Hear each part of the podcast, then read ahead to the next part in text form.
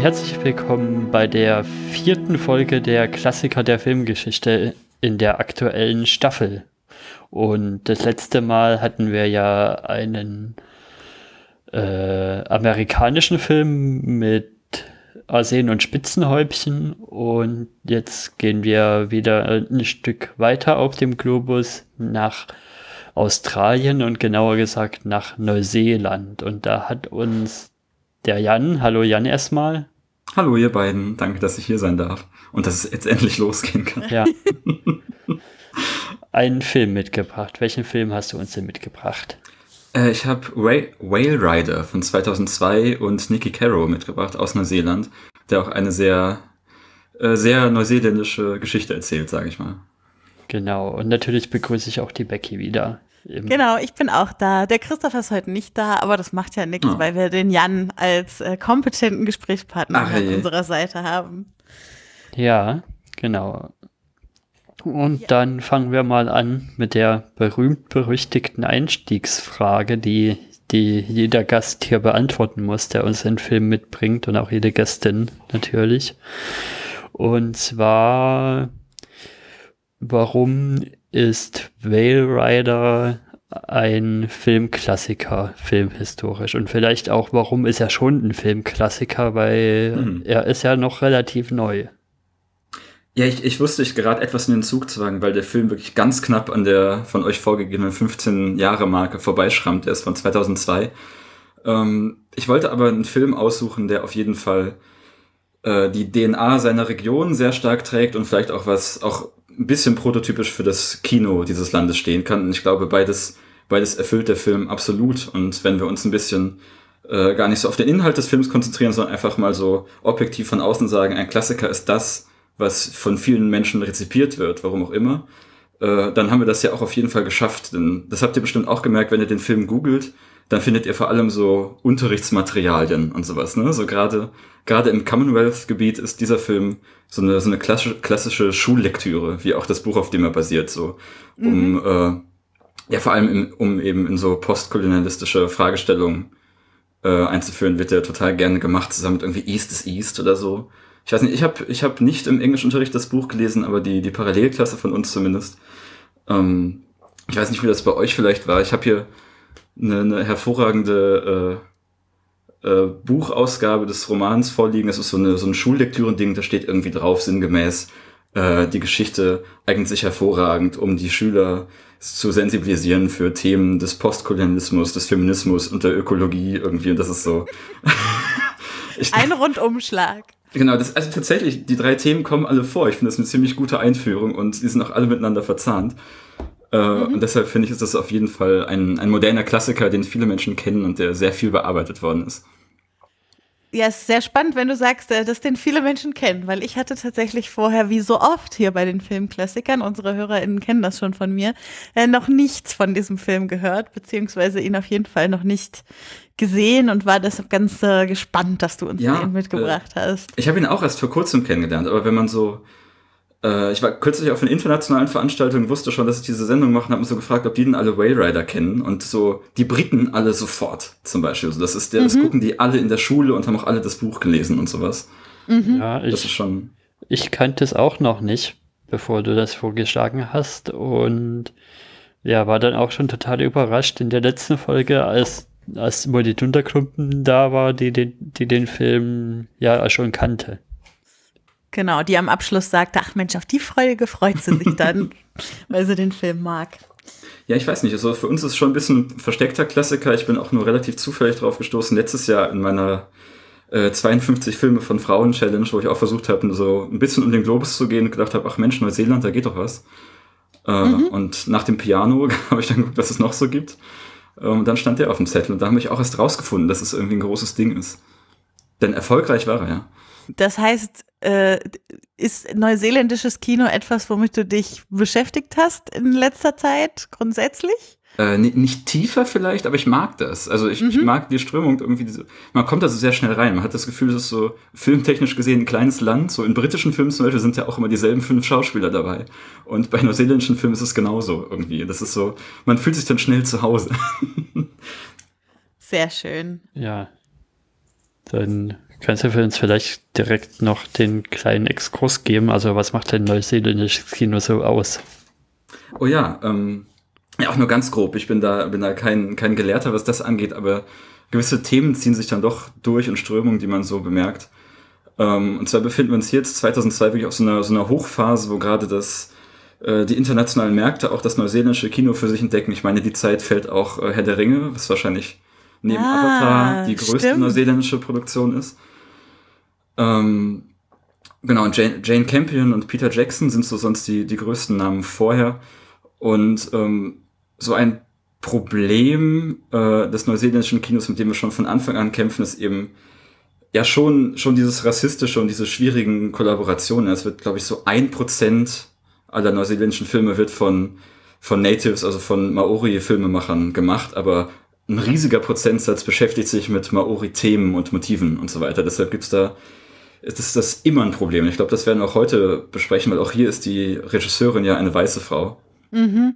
Ähm, und das ist irgendwie was, was sich durchzieht. Dann äh, es hat sich in den letzten paar Jahren noch mal ein bisschen was geändert. Es gibt Taika Waititi, der sehr bekannt ist. Auch viele seiner, seiner klassischen Schauspieler sind hier in diesem Film vertreten. Und ähm, ich weiß nicht, der, der größte Einschnitt im neuseeländischen Kino in den letzten Jahren war tatsächlich das, äh, die berühmt-berüchtigte Hobbit-Crisis. Ich weiß nicht, ob er davon gehört hat. Gehört hat.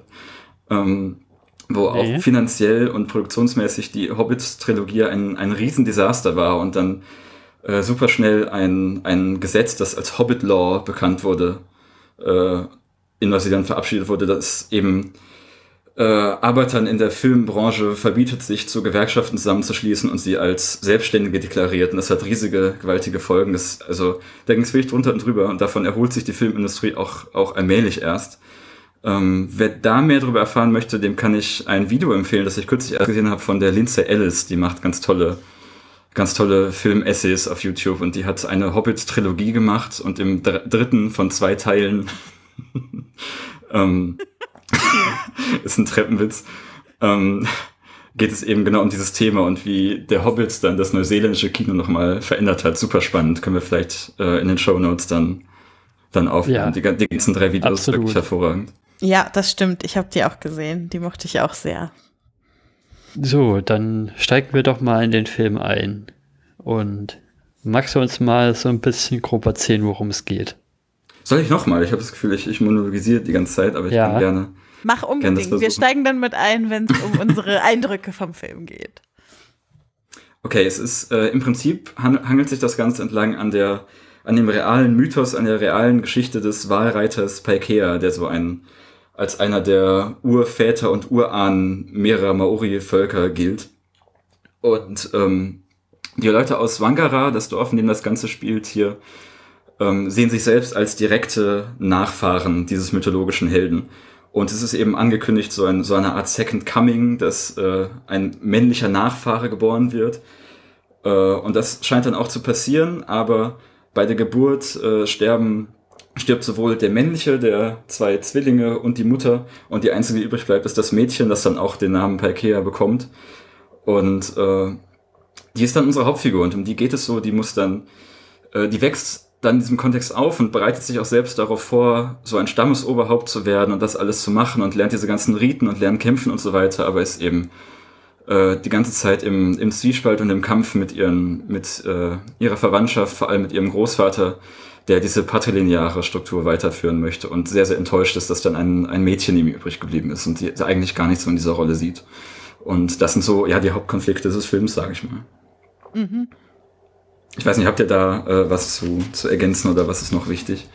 Äh, ich finde noch den, äh, die zwischengeschaltete Generation spannend sozusagen. Also wir haben mhm. den Großvater und die Enkelin sozusagen, aber es ist ja auch noch der Vater übrig geblieben, der ja Stimmt. auch schon so einen gewissen äh, Drang mitbringt, sich äh, aus diesem Dorf rauszubewegen. Also gerade nachdem seine Frau und sein Sohn gestorben sind, der ist ja selber Künstler und also irgendwie so bildender Künstler, macht äh, Statuen und sowas. Was auch schon nicht gut ankommt, ja. Genau, was auch für jemanden, der irgendwie da der neue Dorfälteste Anführer werden soll, irgendwie nicht das ist, was sein Vater wiederum sich für ihn vorgestellt hat und der dafür dann ja auch, nachdem seine Frau und sein äh, Sohn sterben, äh, weggeht aus dem Dorf und äh, auf Reisen zu Ateliers und irgendwelchen Ausstellern und so weiter ähm, nach Europa und sonst wohin fährt und der ja auch schon also der einen ganz anderen Wunsch, sich von seiner Rolle zu emanzipieren mitbringt, als wiederum dann seine Tochter, die diese Rolle total gerne annehmen würde, aber es eben nicht darf. Mhm, also die genau. da so ein bisschen gegenspiegelmäßig in diesen Konflikt mit dem Großvater reinkommen. Das finde ich ganz spannend. Ja, da haben wir auch eigentlich schon die, die Hauptfigurenkonstellation ja. äh, beisammen.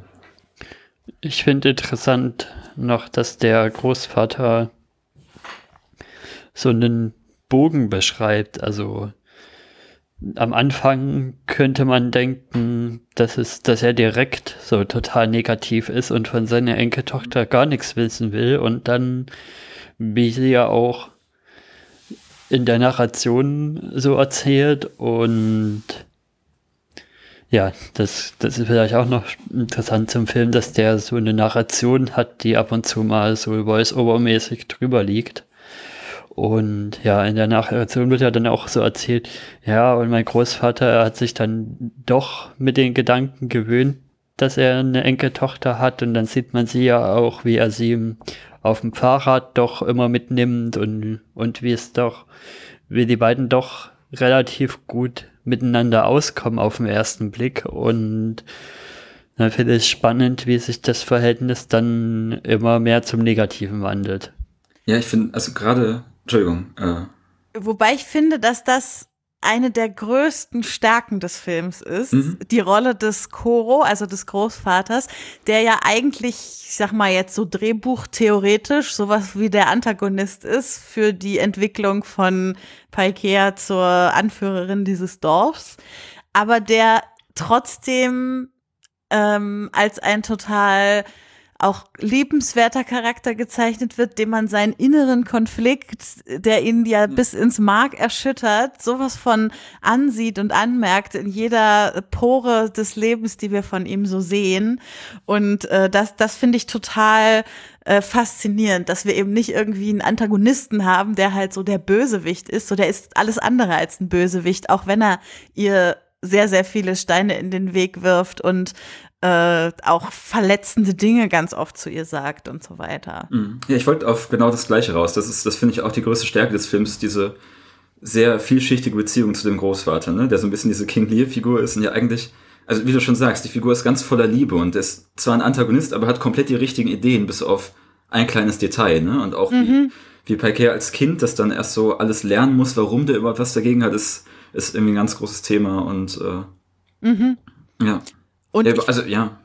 Und andersrum finde ich auch mega faszinierend an Paikea, die ja zwölf ist, glaube ich, als der Film spielt, mit welcher ähm, Weisheit sie ihren Großvater angucken kann und weiß mhm. mit allem, was er Verletzendes zu ihr sagt, dass er eigentlich nicht sie als Menschen meint, sondern dass es da um eine größere ja. Idee sozusagen geht und dass das auch so der Grund ist, warum sie das so lange alles einstecken kann, ohne dass sie mal ausbrechen muss aus diesem Ganzen und warum sie auch zurückkommt, als ihr Vater sie eigentlich dort mit wegnehmen will und so. Mhm.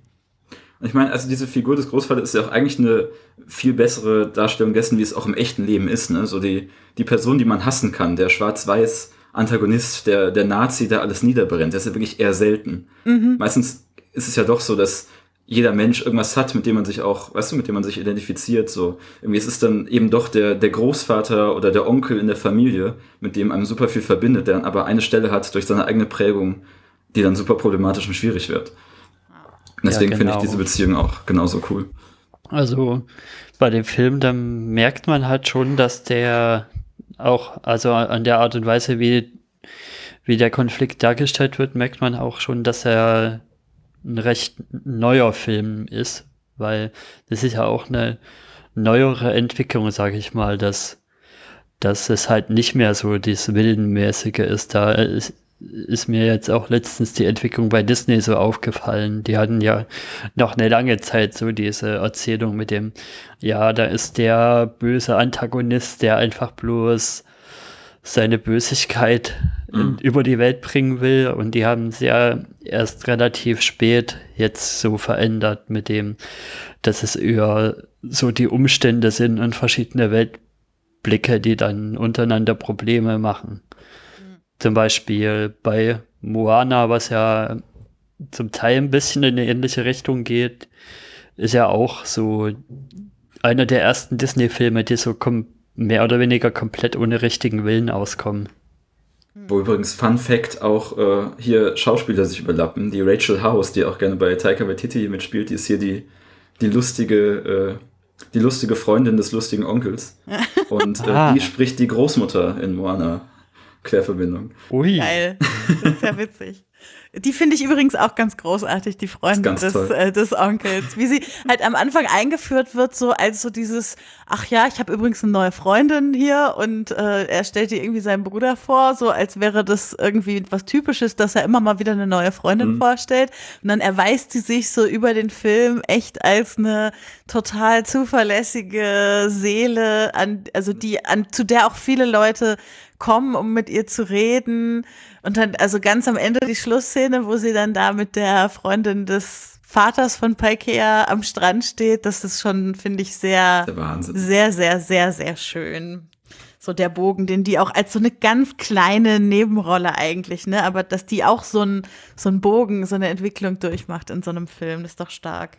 Der, der lustige Onkel ist übrigens neben dem Wahl einer der beiden Erzählcharaktere im Buch. Das fand ich auch eine interessante äh, Herangehensweise. Aber was das Buch ist gar nicht aus Paikers Perspektive geschrieben. Überhaupt nicht. Das ist so äh, fa fast so ein bisschen aus der Wir-Perspektive. Es ist dieser Onkel, der so erzählt, ähm, was eben alles in diesem Dorf passiert und so die Station ihres Lebens. Dann war sie zwei und ich habe sie ins Kino geschmuggelt, dann ist das und das passiert und der mhm. ist nur so von außen beobachtet. Und es gibt dann auch einen längeren Handlungsstrang, wo dieser wo dieser Onkel eben äh, Neuseeland verlässt, nach Australien geht und äh, und noch weiter um die Welt. Und mhm. äh, wenn dann gar nichts von ihr mitkriegen, sondern es wirklich um diese, um diese Erfahrung des Fremden geht. Das ist ja spannend, weil das, also das Buch ist ja irgendwie ein Klassiker, das auch von einem Maori-Autor selber geschrieben wurde. Das von, von Witi Imahera.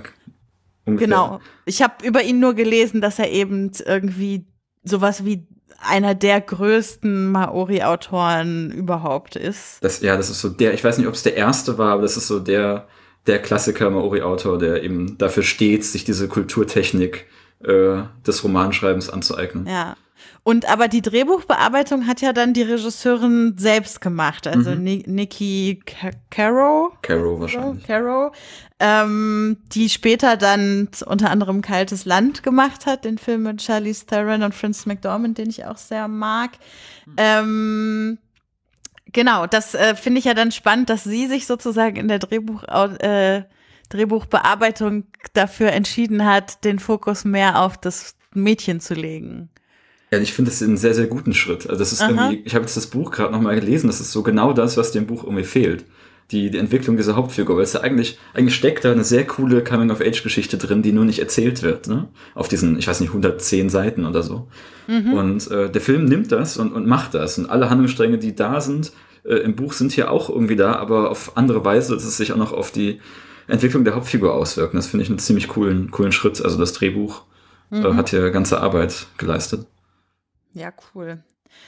Und äh, wir hatten es ja vorhin schon mal angedeutet, sie ist aber selber ja keine Maori, die Regisseurin und oh ja. Drehbuchbearbeiterin. Ähm, du hast geschrieben, dass das eine Kontroverse ausgelöst hat, was ich mir vorstellen kann. Das ist ja schon ein Film, da es ja schon ein Film ist, der sehr äh, stark ja. auch Maori-Traditionen und so weiter in den Vordergrund stellt. Äh, was, was war da los? Erzähl mal, wie war die ähm, Kontroverse? Ich habe auch nur ein bisschen drüber gelesen. Ich habe einen, äh, einen Artikel von Virginia Pitts, den wir auch verlinken, gefunden, zum mhm. Beispiel, der sehr, sehr stark die, die Entwicklung, äh, die Produktionsgeschichte und Entwicklung dieses Films erzählt und auch so die Kontroversen. Ähm, also erstmal waren, waren doch erstaunlich viele Maori, die sich mit dem Thema befasst haben, glaube ich, auf ihrer Seite. Die sagen, es ist okay, wenn es einen Austausch gibt und wir selber eignen uns diese, diese Techniken an, dann geht das andersrum auch, weil ich es unter anderem der, wie heißt der, Lee Tamahori, das ist ein Maori-Filmmacher, der hat einen James Bond-Film machen dürfen, Die Another Day. Mhm. Und ähm, sagten, wenn das irgendwie vor, wenn das funktioniert, dann, äh, dann sollte es so auch funktionieren. Aber natürlich waren auch diese ganz lauten Stimmen da, die wirklich empört waren. Das ist so, die ihre Kultur wahrscheinlich auch zu Recht so begreifen, dass du sie nicht einfach popcornmäßig weitererzählen kannst und dass, dass jemand begreifen kann, der gar nicht Teil der Kultur ist. Ne? Mhm. Und ähm, da gab es da gab's ganz große Gegenstimmen, wobei man auch wirklich sagen muss, von all diesen Filmen, die so gemacht wurden seit, ich weiß nicht, seit den 50ern, 60ern ist da eine ganz große Filmindustrie entstanden, hat Nicky Caro es wirklich so so respektvoll gemacht, wie man es als äh, nicht-Maori-Person nur tun kann. Nämlich vor allem mit mit starker Zurückhaltung. Sie hat wohl ein Riesenteam an Cultural Advisors zusammengestellt. Das Team war sehr gemischt. Sie hat sich wirklich beinahe nur auf die technischen Aspekte zurückgezogen, hat sogar die Sprache der Maori gelernt, hat immer äh, von allen Beteiligten Erlaubnisse und Segen eingeholt, um überhaupt da filmen und da teilnehmen zu dürfen und so weiter. Und hat auch äh, bei irgendwelchen besonderen Sachen, hat dann den Raum verlassen, wenn es denen wichtig war, dann nicht äh, äh, mhm. Äh, dass, dass sie da, da nicht teilnehmen darf als, als die Person, die sie ist. Also ich denke schon, es ist mit so viel, mit so viel Feingefühl gemacht, wie man das machen kann. Ähm, aber die, die Kontroverse ist da und ich finde es auch schwierig. Und heute, also wir haben das ja tausendfach, wenn, mhm. wenn du einen Film machst oder eine Geschichte erzählst, die so, so, so eng in einer Kultur, die dann auch eine unterdrückte Kultur äh, ist, verankert ist, dann ist das immer problematisch. Ja, würde ich auch sagen. Aber nichtsdestotrotz ist es natürlich auch schön zu hören, dass es äh, Wege gibt, die sie eingeschlagen ist, wo ich, wo ich jetzt, wenn du das erzählst, irgendwie so denke, ja, also wenn man es macht, dann wahrscheinlich so. Ja, und so, auch tatsächlich. Auch, also sag also, ich als weiße Frau. Ja, genau. Das ist natürlich immer die Perspektive, die da mitschwingt. Ich weiß nicht, wenn man versucht, nach Stimmen von Maori-Kritikern, Maori-Regisseuren zu suchen, dann sind die meisten doch inzwischen positiv und sagen, es ist, das ist eigentlich doch die Art, wie wir uns vorstellen, dass das passiert und dieser Austausch ist auch okay. Aber es ist natürlich, äh, es bleibt, bleibt eine Komponente, die man zumindest erwähnen muss, mhm. wenn man über diesen Film spricht. Mhm.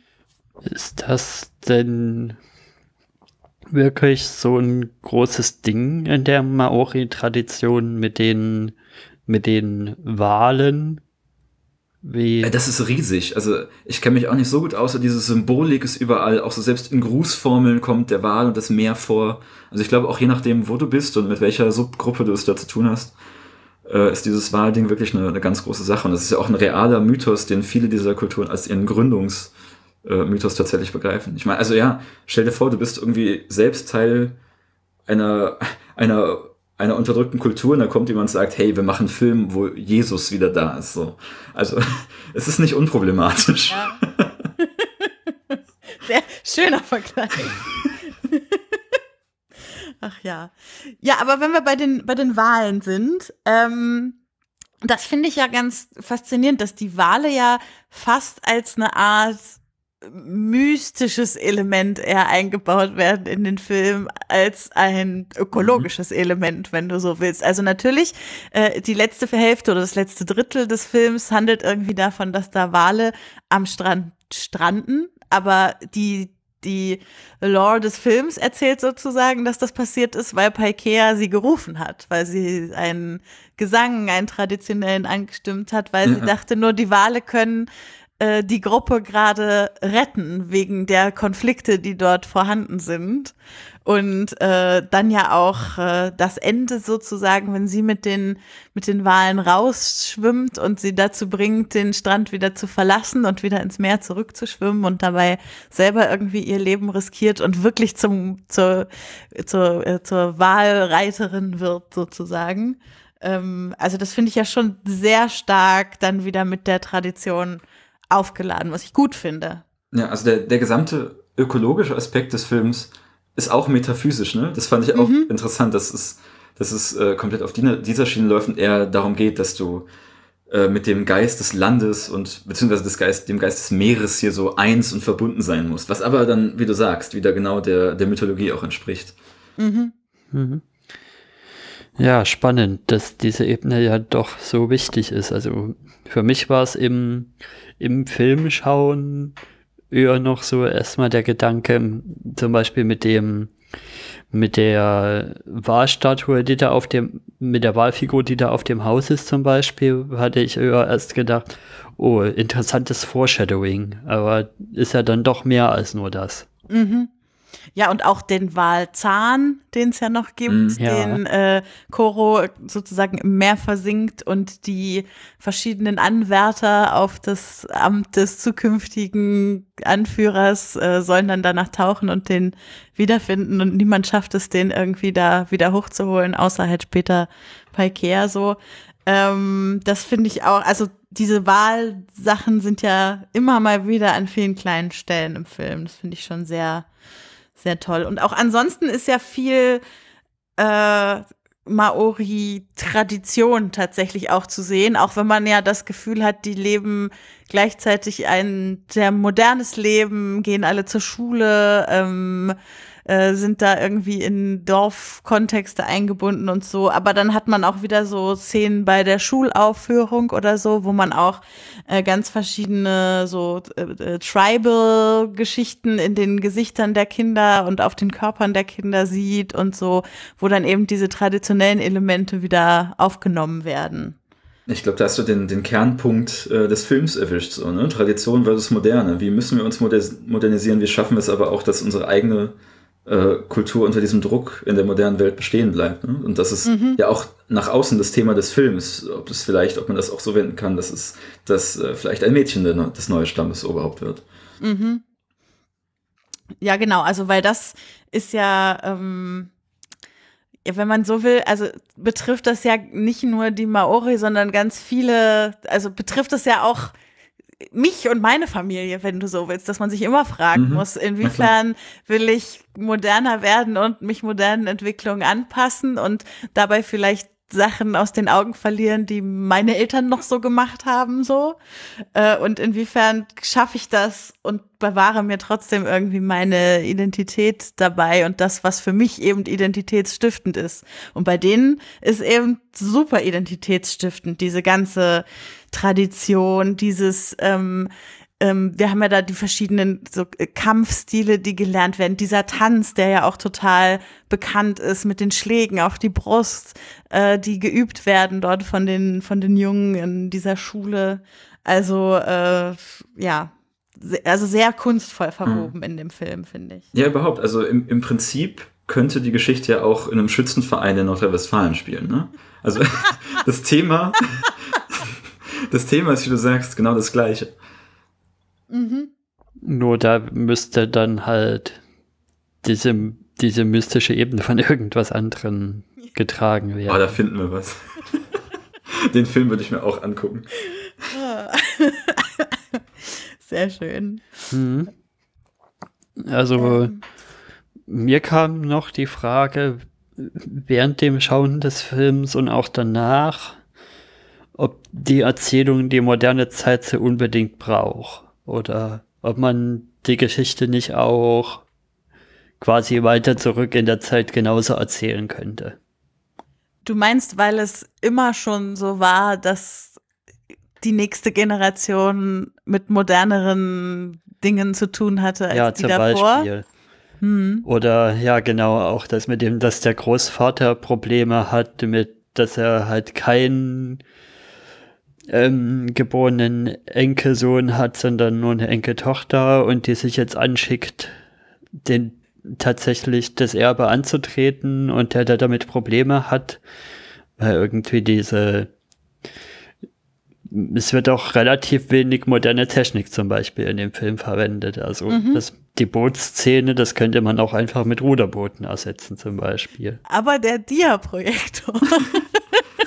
Ich, ich würde mir den Film auch heute noch mal angucken, aber alle haben Smartphones. So, ne? Also das Problem ist tatsächlich immer das gleiche, nur äh, die ja. Frage ist, wie du es erzählst. Ja, aber ich glaube, dass er an, also an einer Stelle besonders gut genau in die Zeit passt, nämlich der Hauptkonflikt ist ja ein Konflikt um Feminismus und Emanzipation, mhm. wenn du so willst. Und die Deswegen Tatsache, dass die Tatsache, dass sie es ja am Ende aus ganz verschiedenen Dingen, die in dem Film passieren, heraus schafft, ihren Großvater davon zu überzeugen, dass sie das sein kann, was er immer in einem männlichen Nachkommen gesehen hat, so. Das ist vielleicht genau in der Zeit an der richtigen Stelle. Also das weiß ich nicht, ob das auch schon 1930 geklappt hätte, sozusagen, oder ob da dann nicht der Film gescheitert oder das Mädchen gescheitert wäre an der Stelle. Also heute wird es immer noch passen, aber wie du sagst, in die Zeit passt es auch sehr gut. Hm. Und das finde ich auch so faszinierend gemacht. Also äh, unsere Hörerinnen und Hörer wissen ja, dass ich, äh, wenn irgendwo was mit Feminismus passiert, dann äh, sind meine Augen groß und mein Herz schlägt. Ähm, und ich finde, dass der Film das sehr also mit einem großen Fingerspitzengefühl macht, wo ich das sehr. Gefühl habe, das kann total viele Leute mitnehmen, sich das anzugucken. Also sehr, sehr, sehr inklusiv erzählt fast, weil wie der Film losgeht, da ist es ja so, dass, dass Paikea sich sogar selbst immer vorwirft, ein Mädchen zu sein und ganz viele Fehler bei sich sucht dafür, dass der Großvater nicht das in ihr sehen mhm. kann. Und dann spielt ja auch noch der Schmerz um den verlorenen Bruder eine Rolle und sie sagt, naja, vielleicht wäre er der Anführer gewesen und ihr Vater, also das finde ich auch eine ganz starke Szene und ihr Vater sagt dann zu ihr, ja, aber vielleicht wäre er es auch nicht gewesen und du wärst es trotzdem gewesen, auch wenn du das Mädchen bist, so also das letzte sagt er nicht so, aber das schwingt halt so mit. Und äh, also das finde ich, finde ich richtig äh, gut gemacht, wie das so erst in ihr selbst wabert die ganze Zeit und so wächst und sie das gar nicht als einen große, großen emanzipatorischen Kampf irgendwie darstellt. Also wenn das noch jemand macht, dann ist das manchmal ihre Großmutter, die dann noch so ein bisschen dann sagt, cool. ja, die auch sehr cool ist und die dann auch öfter irgendwie sagt hier, naja, ich, äh, er soll man nicht glauben, dass er hier zu Hause der Boss wäre und so weiter. Ähm, also sie ist noch die, die das am ehesten so ein bisschen so framed, aber Paikea selbst, für die geht's wirklich irgendwie ums, ums Existenzielle dabei. Und wenn man sich das dann als Zuschauer anguckt und irgendwie empathisch mitempfinden kann, das ist doch großartig. Deswegen, das wollte ich vorhin sagen, finde ich auch den Shift so gut, sie als, als Hauptfigur zu haben. Anders als ein Buch, weil dann ja, was du beschreibst, sind ja völlig normale Mechanismen. Ich frage mich erstmal, ob ich selbst schuld bin und auch dann, wie sie ja so langsam diese Strukturen überwindet und lernt, diese Führungsrolle auszuführen in einer Welt, die komplett gegen sie ist. Das ist was, also, ne, das, das funktioniert universell. Mhm. Ja, wobei bei der Vaterfigur sehe ich noch ein anderes Motiv mit drin und zwar dieses ganze, ja, diese ganze, die Tradition so ein bisschen als altmodisch zu sehen und mhm der Wille auch zum Teil, sich davon zu emanzipieren, also von, ja, dieser alten, hergebrachten Traditionen. Vielleicht ist das ja alles gar nichts, vielleicht ist das ja alles bloß Make-Believe. Und so habe ich, also ich habe den Satz eher von wegen, ja, vielleicht wäre es, ist es auch nicht, wäre es auch nicht gewesen, eher so als nihilistisches Moment verstanden. Das hat der auf jeden Fall auch unfassbar doll in sich. Also dieses mhm. nihilistische Moment total. Also Hat das ein bisschen deshalb, agnostische. Ja, ja, ja, total. Weil er, also ich, also ich, da kann man nur vermuten an der Stelle. Wir lernen ihn ja erst in dem Moment kennen, als seine Frau und sein Sohn gestorben sind bei der Geburt so. Aber ich kann mir auch vorstellen, dass das halt ein mega einschneidendes Erlebnis für dich ist und dann stellst du dich nach der Geburt hin und sagst deinem Vater hier, ich möchte, dass meine Tochter jetzt Paikea heißt und der Vater, der dich eigentlich trösten sollte, äh, sagt dir nur, nein, das kannst du nicht machen. So, das geht nicht. Und äh, mhm. dann in so einem Moment so eine Verbitterung gegenüber dieser Tradition zu entwickeln, äh, finde ich total nachvollziehbar von dem Film erzählt, sozusagen. Also ich kann mir schon vorstellen, dass es mit diesem auslösenden Moment auf jeden Fall viel zu tun hat. Ja. Und der Onkel ist ja auch so ein bisschen nur in eine andere Geschmacksrichtung. Mhm. Was ja. meinst du mit andere Geschmacksrichtung? Also eine andere Geschmacksrichtung von das mit den ganzen Traditionen. Der nimmt das eher nicht so wichtig. Also ich würde nicht sagen, dass er, dass ihm das alles egal ist, also, also dass er nicht, dass er sagt, wir müssen uns davon jetzt abwenden, wir müssen dieses Verstaubte loswerden, sondern eher, ja, gibt's halt, aber betrifft mich jetzt nicht so in meinem Leben. Er ist so der zweite Sohn, für ihn ändert ja. sich das Leben nicht, egal wer der Anführer wird. Mhm. Ja. Ja, ja, und das ist halt aber auch sein Privileg, wenn du so willst, mhm. gegenüber seinem Bruder. Also das kennt man ja auch irgendwie ja. von Königshäusern und was weiß ich, dass immer die, die ThronfolgerInnen, die sind die, äh, die die ganze Bürde der ganzen Tradition aufgebürdet kriegen und dass halt so die Zweit- und Drittgeborenen sozusagen das Glück haben, dass das nicht auf sie wartet und in vielen Räumen mehr Freiraum entwickeln können. Und ich finde, das, das sieht man auch an ihm. Also er, er schafft es sozusagen, ähm, sein, die Tradition nicht so wichtig nehmen, zu leben und gleichzeitig in der Nähe seiner Eltern zu leben, so. Und die kriegen das trotzdem irgendwie miteinander hin. Und das würde sein Bruder halt nicht schaffen. Deshalb muss der da auch wieder weg. Also muss im Sinne von, aus innen heraus. Der kann da nicht für immer bleiben und gleichzeitig diesen, diesen, dieses nicht in diese Tradition reingehören wollen leben. Das funktioniert für den nicht. Ich fühle mich ans britische Königshaus erinnert. Total, ja. ja. Du hast völlig recht. Ja, und äh, nicht nur ans britische, auch ans An schwedische und so, wenn man immer die Thronfolgerinnen hat, die irgendwelche Depressionen oder sowas äh, bekommen von dem ganzen Druck, der auf ihnen lastet. Und es kommt dann halt irgendwann ans Licht und man denkt sich immer nur so, oh Mann, also lasst sie doch in Ruhe, bitte. Ist, sie muss doch nicht Königin werden. So ist es doch egal. Naja, und das, das Gefühl hat man eben hier, finde ich, bei dem Vater auch ein bisschen, dass der dadurch so eine Verbitterung hat, die sein Bruder eben nicht entwickeln musste, diese Verbitterung. Ich, ich fand das mit den verschiedenen Geschmacksrichtungen tatsächlich eine gute Beschreibung. Ich habe mir schon mehrmals hier auf meinem Zettel äh, das, das Thema äh, moderne versus Traditionen halt eingekringelt als Hauptthema und wir haben wirklich ganz verschiedene Figuren, die alle irgendwie damit umgehen und das auf eine andere Weise machen müssen. Und wo wir auch sehen, eine Emanzipation davon würde auch verschiedenen Leuten gut tun, sowohl den Privilegierten als auch den dadurch nicht Privilegierten. Ne? Mhm.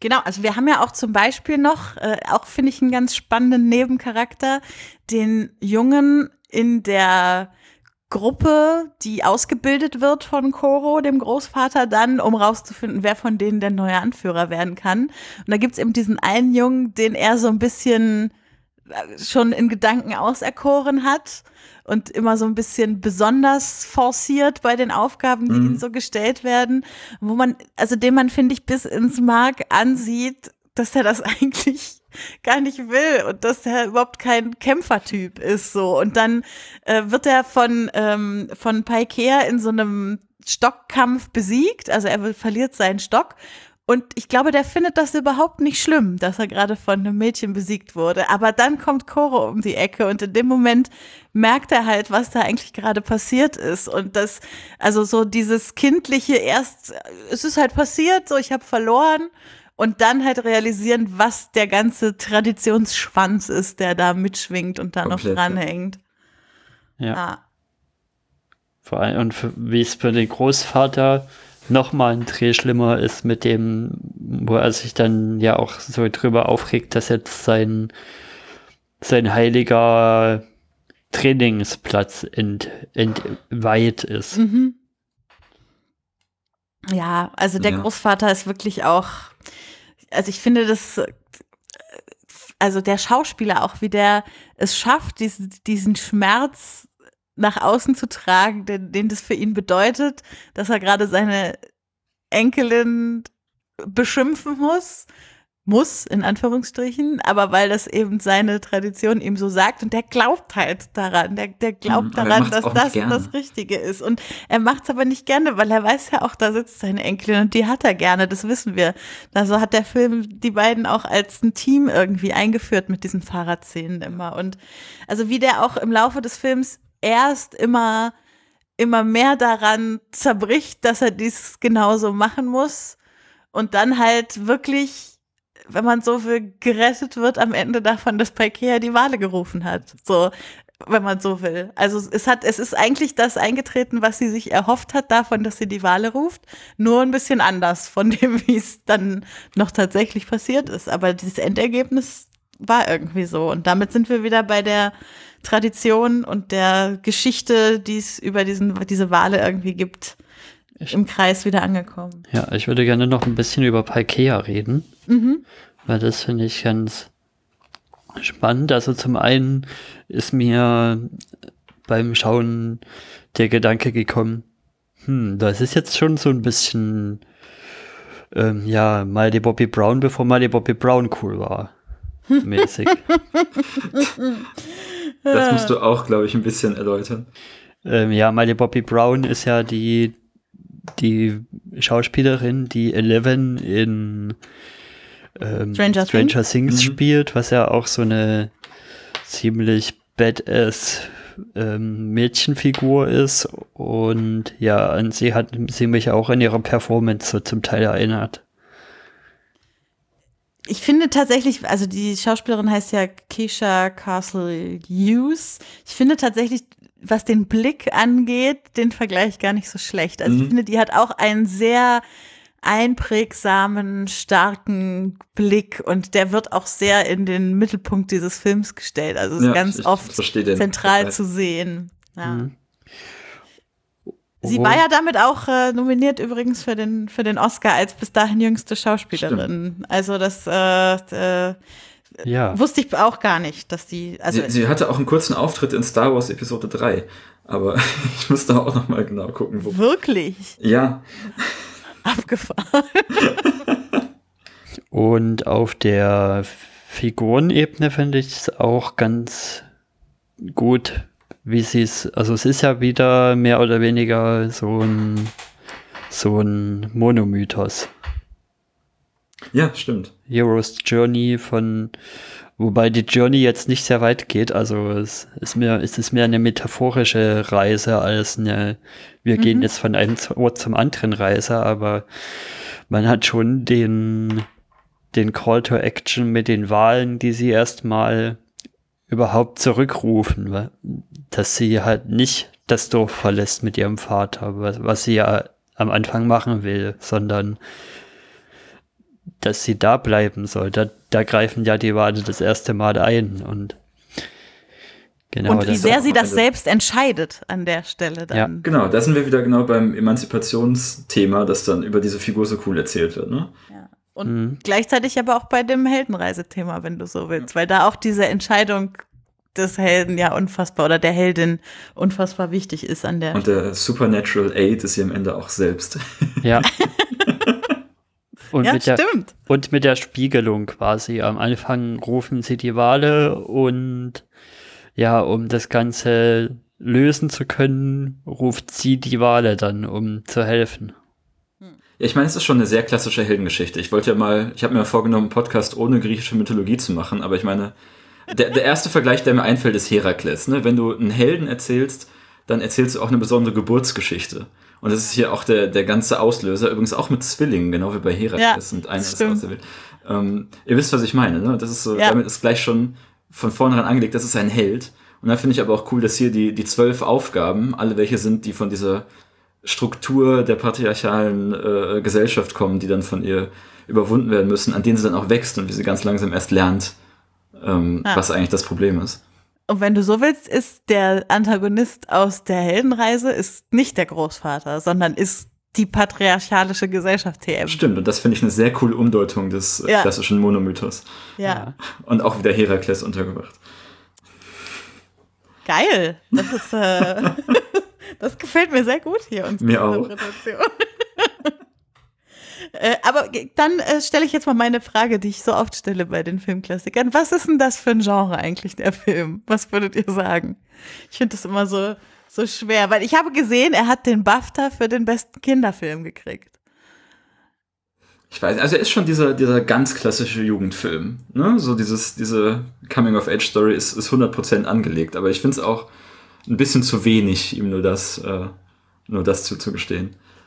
Ja, ich finde es auch das haben wir im, in unserem anderen Podcast jetzt letztens öfter mal bei Zeichentrickfilmen die Diskussion gehabt, ist es denn überhaupt so, also ab welchem Alter ist es denn geeignet? Und mhm. es ist schon, es ist ja schon ein bisschen Denkarbeit, um den Film zu verstehen, den man da rein tun muss. Also ich würde ihn zum Beispiel um einiges älter als, äh, als Lilo und Stitch einschätzen, wobei ich den schon nicht so für ganz junge sehen würde. Also es ist schon eher Teenageralter und dann aber wahrscheinlich auch noch höheres Teenageralter. Ich glaube schon, dass er mehrfach adressiert ist, also dass auch jüngere Menschen noch was rausziehen können, aber wenn man ihn sich so anguckt, er ist schon eher, eher langsam und hat so, man muss schon so für, für solche emanzipatorischen Themen auch irgendwie sensibilisiert sein. Also ich weiß nicht, ob, ob da jetzt äh, ein Kind wirklich die ganze Zeit dran Spaß hat, weil dann doch wenig passiert eigentlich. Wenig mhm. Handlung, wenig Ortswechsel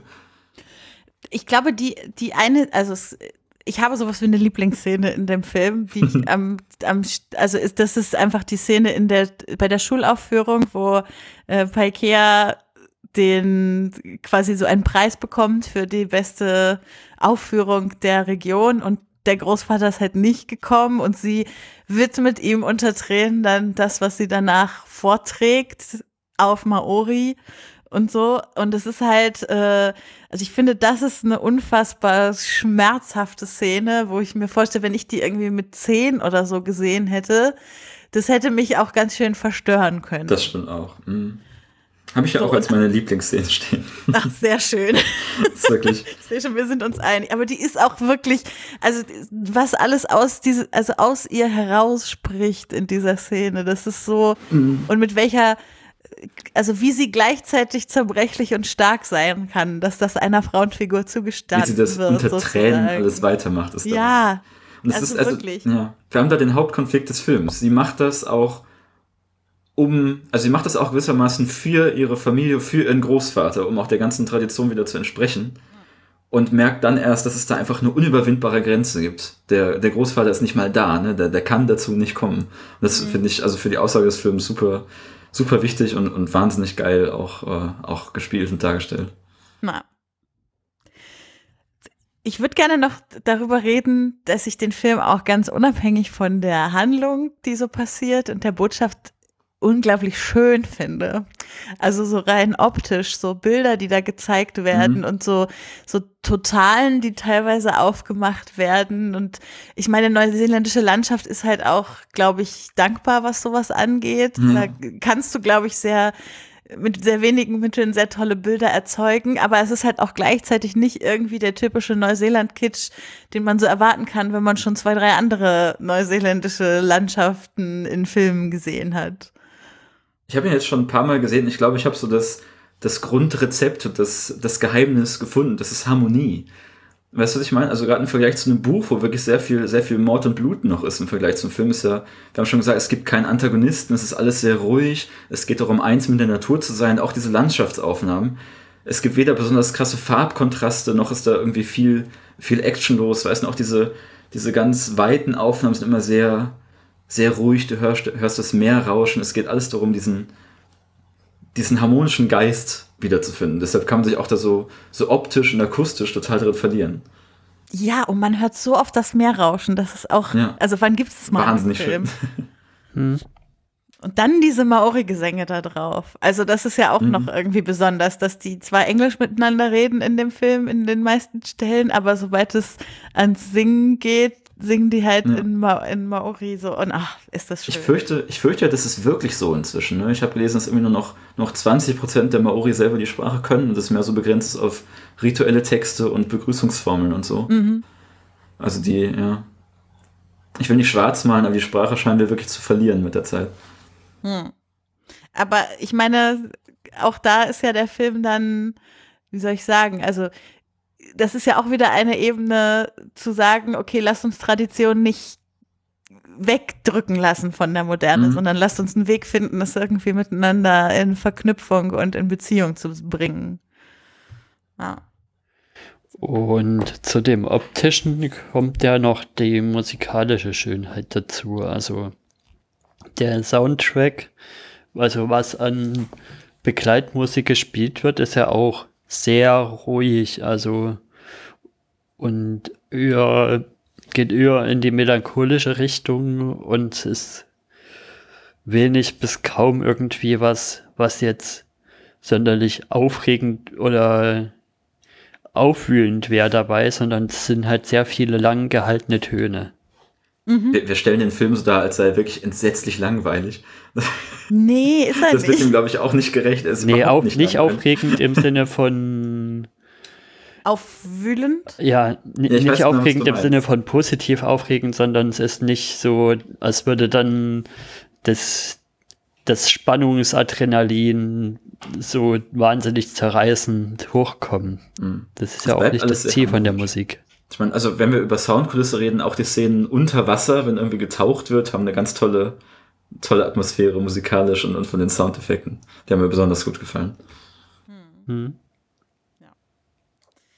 Äh, noch ein Fun Fact zum Film, äh, wenn wir schon bei Tauchszenen und so sind. Mhm. Ähm, scheinbar ist nach diesem Film der Whale-Watching-Tourismus in Neuseeland ziemlich angestiegen. Also da gibt es äh, Leute, verlinken wir auch gerne, die haben sich richtig sozialwissenschaftlich und aus Tourismuswissenschaftssicht damit beschäftigt und haben rausgefunden, dass dieser Film dazu gehört, äh, geführt hat, dass mehr Leute zum Whale-Watchen nach Neuseeland gekommen sind. Und ich meine, äh, auch das ist ja schon bei vielen neuseeländischen Filmen passiert, dass die auf irgendeine Art und Weise dazu geführt haben, dass mehr TouristInnen in dieses Land kommen wollten.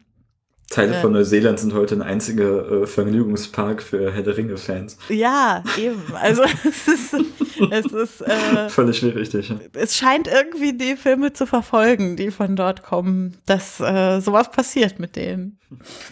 Ich habe mal eine Frage an die Hörerschaft oder vielleicht wisst ihr es ja auch. Ich wollte das noch nachgucken, aber habe nicht dran gedacht. Also was mich einfach mal interessiert ist, was passiert eigentlich mit Walen, die die am Strand landen, wie es hier ja in dem Film passiert ist. Also klar ist ja eigentlich klar, dass die nicht direkt ersticken, weil die ja keine Kieme haben. Es sind ja Säugetiere, also eigentlich müssen die ja schon Lungenatmung haben. Aber was ist dann das Problem an gestrandeten Walen? Warum? Sie werden ja auch mit, mit, mit den Decken abgedeckt, also mit den Tüchern und die ganze Zeit feucht gehalten. Also irgendwas muss da ja sein, aber was? Vielleicht kann das jemand erklären von, den Hör von der Hörerschaft oder vielleicht wisst ihr es ja auch. Wahrscheinlich also trocknen die irgendwie über die Haut aus. Ich finde es auch spannend, keine Ahnung. Ja, also mein Wissen über Wale speist sich aus der zugehörigen drei Fragezeichen Folge, wo, wo, ein mein Wal auch am Strand äh, strandet. Ähm, äh, da wird eben auch erklärt, dass es äh, Austrocknung über die Haut ist, um die es dabei geht. Tja, ich, also, ich beziehe mein Wissen aus einem Toten Hosen Song, also wissen wir wirklich nicht. nicht so viel darüber. Ja. also falls jemand mehr darüber weiß, gerne einen Kommentar schreiben. Wir freuen uns. Genau. Ja. Was haben wir noch? ich glaube, wir haben noch so ein bisschen die Rezeptionsgeschichte, über die wir noch reden können. Ja, wobei es gar nicht ja so viel dazu zu sagen gibt, außer dass er echt ein Überraschungserfolg wurde. Also nachdem er irgendwie mhm. als kleiner neuseeländischer Film gestartet ist, ist er irgendwie durch die Festivals getourt und ist zum Liebling unter KritikerInnen geworden. Ja, genau. Und die Letterboxd-Rezensionsmittelwert ist zum Beispiel 3,5 Sterne und der höchste Peak ist bei vier Sternen. Also ist schon von den Leuten, die den angucken, angeguckt haben, durchaus gut bewertet. Ich glaube, wir treiben das noch nach oben. Das, ich glaube das, das auch. Das geht ja nicht an. Also, weil, also ehrlich gesagt, am Ende von diesen Besprechungen sprechen wir ja immer über Kritik, die wir so haben an so Filmen. Und also, ich konnte nichts aufschreiben dieses Mal. Der Punkt ist leer, ne? Bei mir es auch. Ist, es ist äh, schwierig. Also, ja. weil ich, ich könnte nichts herausgreifen an, als eine einzelne Sache, wo ich sage, an der Stelle hätte man es anders oder besser machen müssen. Das, das gibt's nee. nicht in diesem Film. Also ich möchte auch nicht so wahnsinnig unkritisch erscheinen, aber es ist für mich auch jetzt beim nochmal gucken, es war einfach so ein, so ein wunderschönes, rundes Gesamterlebnis. Man kommt daraus so, ach, man hört das Meer rauschen in sich, so, das ist. Ah. Ich finde da auch nicht viel. Ja, wir haben ja schon so ein bisschen aufgezeichnet, wo es so von außen mögliche Kritik herkommt, mit den, ja, ist es jetzt kulturelle, äh, wie sagt man, Aneignung mhm. oder nicht. Aber da haben wir ja gut ja. schon drauf eingegangen, dass es mhm. vielleicht, dass es, dass es vielleicht auch ein bisschen zu streng gesehen wird. Ein anderer Punkt, auf den häufig von außen eingegangen wurde, war eben auch innerhalb der Maori Community diese, diese Umkrempelung des Mythos. Dass offenbar, habe ich gelesen, viele äh, auch nicht damit einverstanden waren, dass es hier so einfach umgedeutet wird, dass ein Mädchen da das Oberhaupt werden kann. Das ist offenbar mhm. immer noch ein reales Problem und zumindest in der Zeit gewesen. Deshalb finde ich auch gerade so krass, wie der Film dann rückwirkt auf die reale Gesellschaft. Ich meine, das kann ich mir total gut vorstellen, dass ja, es auch heute immer noch ein Problem ist. Also es ist ja in vielen anderen Teilen der Gesellschaften auch nicht anders. So. Ja, stell dir den Jesus-Film nochmal vor und Jesus ja. kommt zurück als Frau. So. Das ich ist, meine, äh, auch beim britischen Königshaus, mit dem wir vorhin schon verglichen haben, ja, war es ja, ein, ein Riesending, dass jetzt auch eine Tochter von William und Kate hätte Königin werden können, wenn sie die Erstgeborene gewesen wäre. Mhm. Das erste Mal.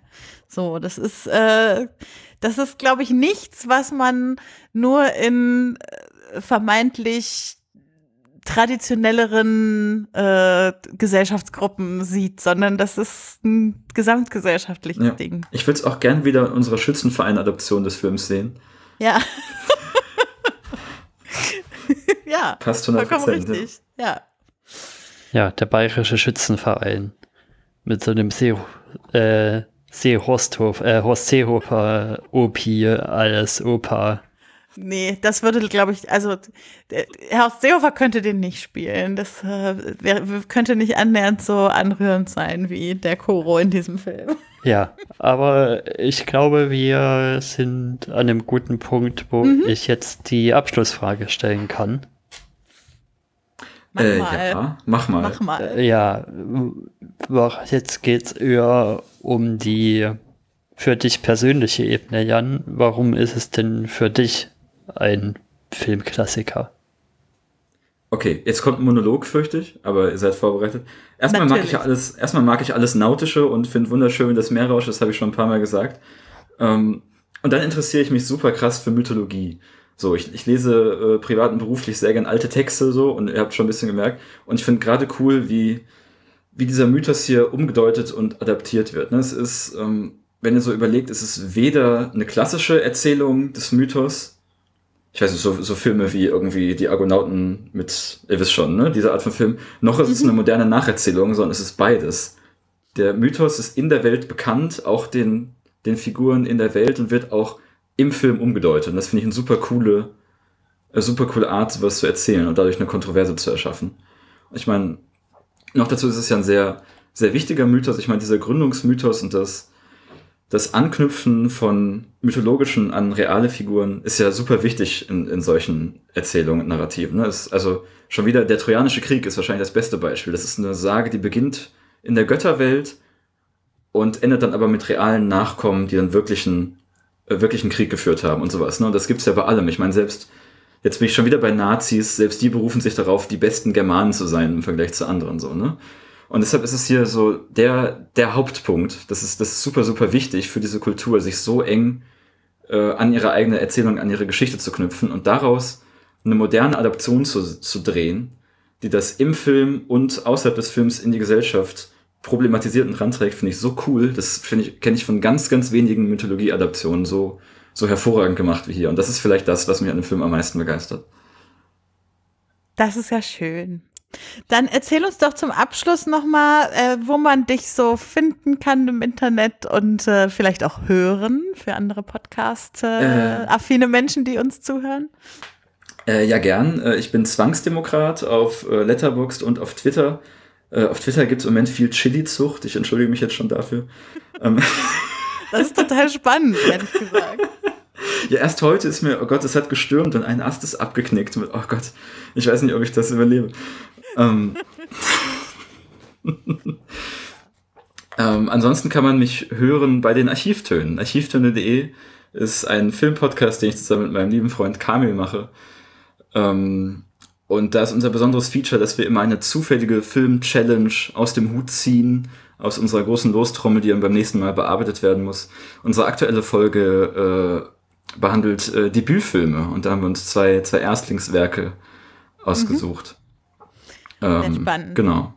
Ja, und ich möchte Ja, noch mal das ist noch- hervorheben, dass du ja auch zu hören bist in der von uns im Podcast schon mehrfach erwähnten Ja, Folge über Filmkritik im Spätfilm, äh, wo ihr ja darüber diskutiert habt, ob es überhaupt objektive Filmkritik geben kann. Ja, das ja. ist vielleicht das äh, bekannteste Interneterzeugnis mit meiner Stimme tatsächlich. da habe ich die, die Rolle der Subjektivität gespielt und äh, wir, wir sind, Daniel und ich sind ja beide studierte Philosophen und waren beide sehr, sehr müde und ich glaube, das sind die besten Voraussetzungen äh, Für für, eine, die für eine gute Diskussion. Für die Zuhörerschaft vielleicht, die noch nicht die anderen Folgen gehört hatten, mit Daniel haben wir ja auch schon einen Film besprochen, nämlich von Akira Kurosawa, den Rashomon. vergessen. Ah ja, Das Rashomon. wäre meine erste Wahl gewesen übrigens. Fun Fact. Das ähm, ist irgendwie ein sehr klassischer verkopfter Philosophenfilm und der war der erste, der mir beim Thema Weltreise einfiel. Und dann Ja, war er leider den- schon weg. Ja, der war schon weg. Sehr schön. Und zu einem, zu einem anderen Film, den ihr letztes Mal hattet, ich habe die Folge auch sehr genossen, zu Asi und Spitzenhäubchen, äh, habe ich auch noch einen Fun Fact. Und zwar habe ich, als ich jetzt Whale Rider noch mal rausgeholt habe, gesehen, dass, ich, dass der in meinem DVD-Regal direkt rechts daneben steht, neben Asi und Spitzenhäubchen, weil ich nach, äh, nach Regisseur alphabetisch sortiere. Und Okay, hatte was so auch noch steht denn als Filme. nächstes daneben? Was wäre der Ah, nächste weiß Film, der dann dran wäre bei uns? Ich, ich müsste gucken. Soll ich mal kurz gehen? Ja, Okay, Oh das könnt, Gott. das könnt ihr rausschneiden oder so. Ja. Ich komme gleich zurück. Das ist herrlich. Das ist der Wahnsinn. Es ist wirklich ein Debütfilm. Und zwar, nach, nach Capra und Caro kommt als nächstes Carpenter. Und es ist äh, Dark Star von John Carpenter. Wirklich hervorragender Film, sehr experimentell, so ein Studentenprojekt mit so mehreren Segmenten, wo unter anderem ein, ein Prototypen-Drehbuch für Alien verfilmt wurde, aber mit einem Wasserball als Alien. Wahnsinnsfilm. das klingt sehr lustig. Geil. Ich muss dich aber enttäuschen. Nächstes Mal bin ich dran und darf einen Wunschfilm mitbringen. Ja. Und da ich ja keine Filme, die so horror-esk sind, besonders gut gucken kann, ähm, werde ich was ganz anderes Humor, mitbringen. was würdest du denn mitbringen?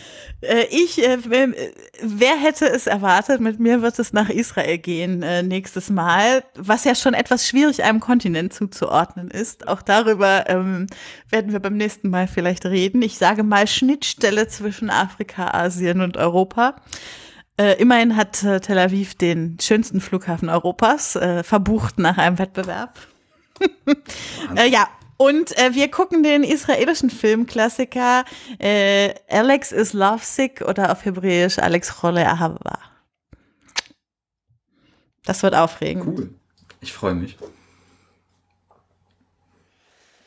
Ja, dann danke Jan fürs Dasein und fürs den tollen Film mitbringen. Unbedingt. Ja, vielen Dank, dass ich da sein durfte. Und noch mehr freue ich mich natürlich, dass ich, äh, dass euch der Film auch gefallen hat und auch unter der, unter der Headline Klassiker hier durchgehen durfte. Natürlich. Unsere Headline ist alles, was älter als 15 Jahre ist. Und die Gäste müssen dann nur selbst begründen, warum es ein Klassiker ist. Schön. Das Ja, also wenn noch, hast du ja, glaube ich, hinreichend gemacht.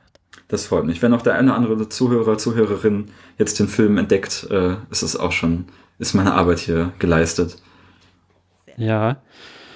Da hatte ich ja, da hat, da gab es schon zur Ankündigung, so auf dem, auf Twitter zum Beispiel der Steffen, der Nerd Nerd Nerd, hatte schon gesagt, oh, das klingt spannend, den will ich mir dann mal angu- angucken. Ja. Dann hoffe ich, es hat euch gefallen da draußen. Es ist, äh, hat sich zu einem meiner Lieblingsfilme gemausert. Und äh, hier kam er auch, glaube ich, ganz gut an. ja. Ja, Gut. Dann schön. würde ich sagen, äh, bis bald. ja.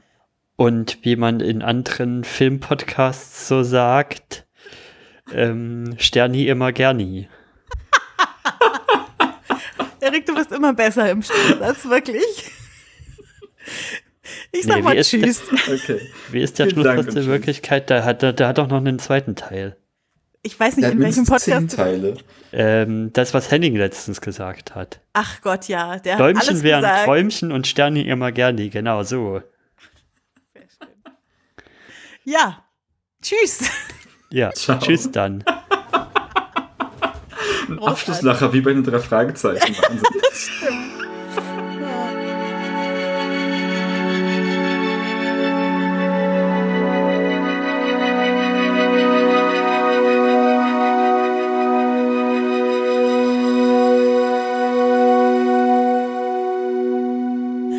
Gerade ein bisschen grinsen, als ich ausgerechnet in der Folge mit dir eine Drei-Fragezeichen-Folge erwähnte. Ja, du. Wo ich ja, äh, wo ich ja auch sehr äh, interessiert deinen Lesemarathon verfolge. Stimmt, das gibt's auch noch auf meinem Twitter-Channel. ähm, ich, ich will nicht zu viel ankündigen, aber es kommt möglicherweise bald ein, ein Audioerzeugnis unter meiner Beteiligung, in dem es um die drei Fragezeichen gehen wird. Yeah. Auch unter der emanzipatorischen Lupe. Das wird, glaube ich, äh, Sehr schön. glaube ich, schön. Da gab es zuletzt eine Folge im äh, Rührcast Mhm. ähm, über äh, queere äh, Themen und Nicht-Themen in den drei Fragezeichen. Jede Menge. Es geht schon in den ersten Büchern los. Also ich, ich habe da den Subtext, also zwischen, was sich zwischen Peter und Bob anbahnt, das ist wirklich unglaublich. Ich dachte immer Peter und Jeffrey. Ja, vielleicht. Aber ich, also in den frühen, in den amerikanischen Originalfolgen äh, auf jeden Fall, auf jeden Fall ist da, ist da eine gewisse äh, Erotik zu spüren. Mhm.